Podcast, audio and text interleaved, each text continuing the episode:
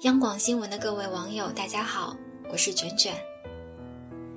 听过太多这样的故事，当一段感情结束，曾经的花前月下、海誓山盟都成了破碎的童话，曾经的感情中人便随之陷入了悲伤、怨恨或是其他负面情绪中。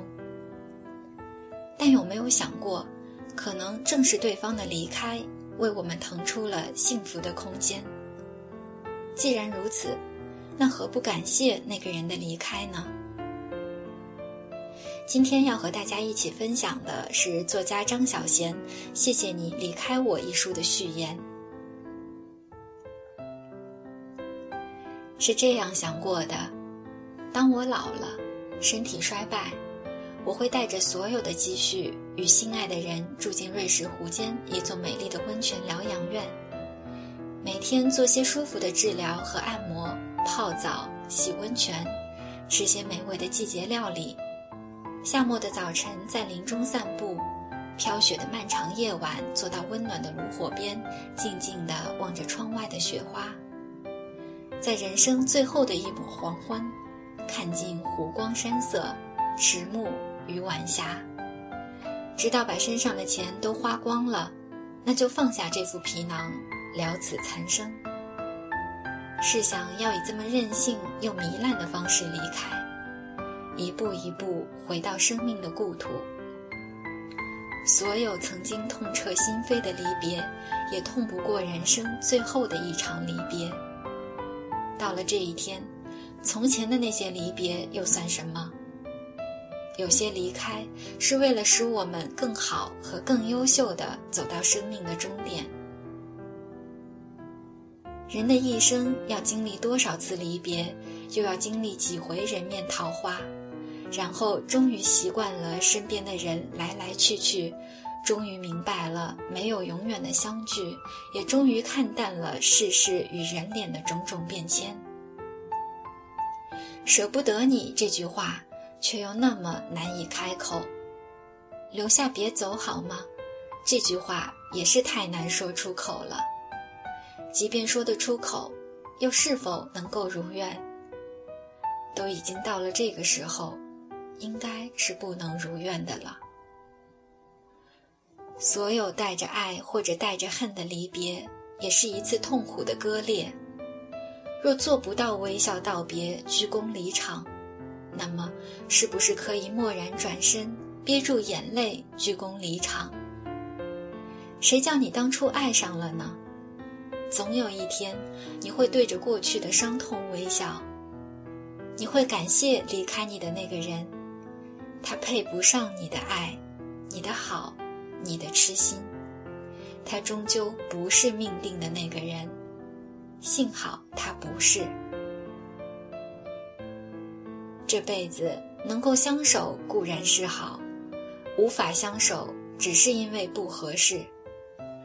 有些你爱过的人，的确只是个过程，他在你生命里出现，是为了使你茁壮，使你学会珍惜和付出，使你终于知道这一生你想要的是什么，你始终追寻的又是什么。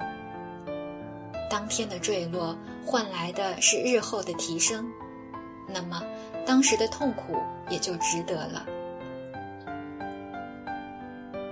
所有到不了头的恋爱，终究是一种历练。那一刻，你的心碎掉了，溃不成军，却只能爬起来，擦干眼泪往前走。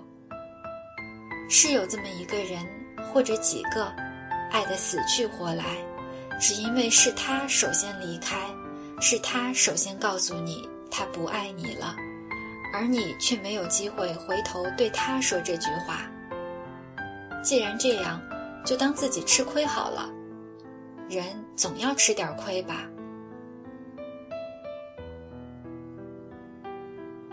我们接受生命里的许多东西，甚至所有，终归会消失。离开不也是一种消逝吗？损毁的会重建，新的会取代旧的，笑声会取代眼泪，眼泪又取代欢笑，直到有一天。这一切骤然终结，没有笑声，也再没有眼泪。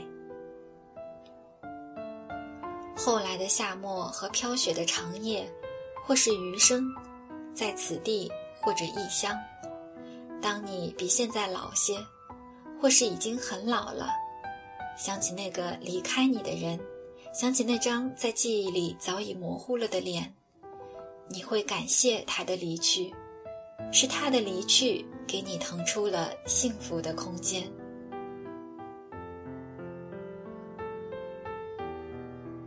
今天的分享就是这样，祝大家晚安。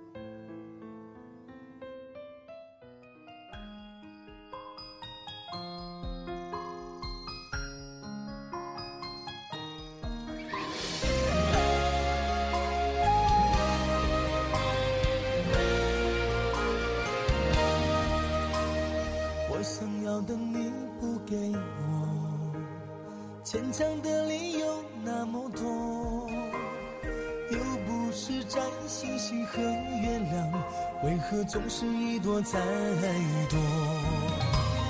我想要的只是承诺，心都给了不怕犯错，一切对我如此的冷漠，为何谎言说了那么多？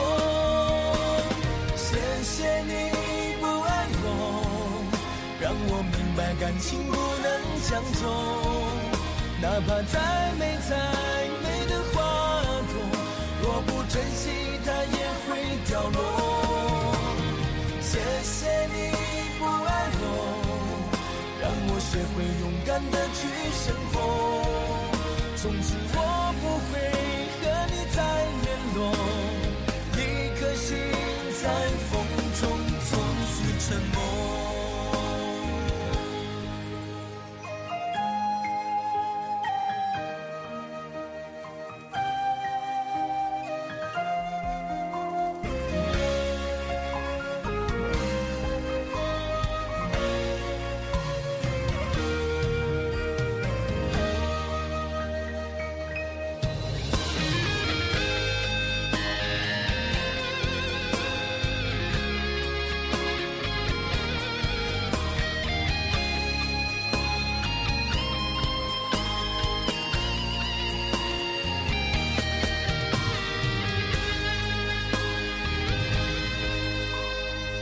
想要的只是承诺，心都给了，不怕犯错。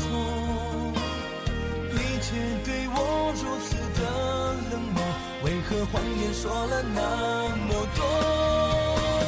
谢谢你不爱我，让我明白感情不能强求。哪怕再美再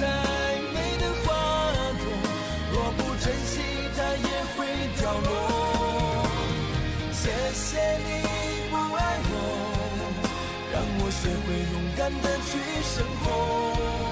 从此我不会和你再联络，一颗心在风中从此沉默。谢谢你不爱我，让我明白感情不能强求。哪怕再美再，珍惜它也会凋落。谢谢你不爱我让我学会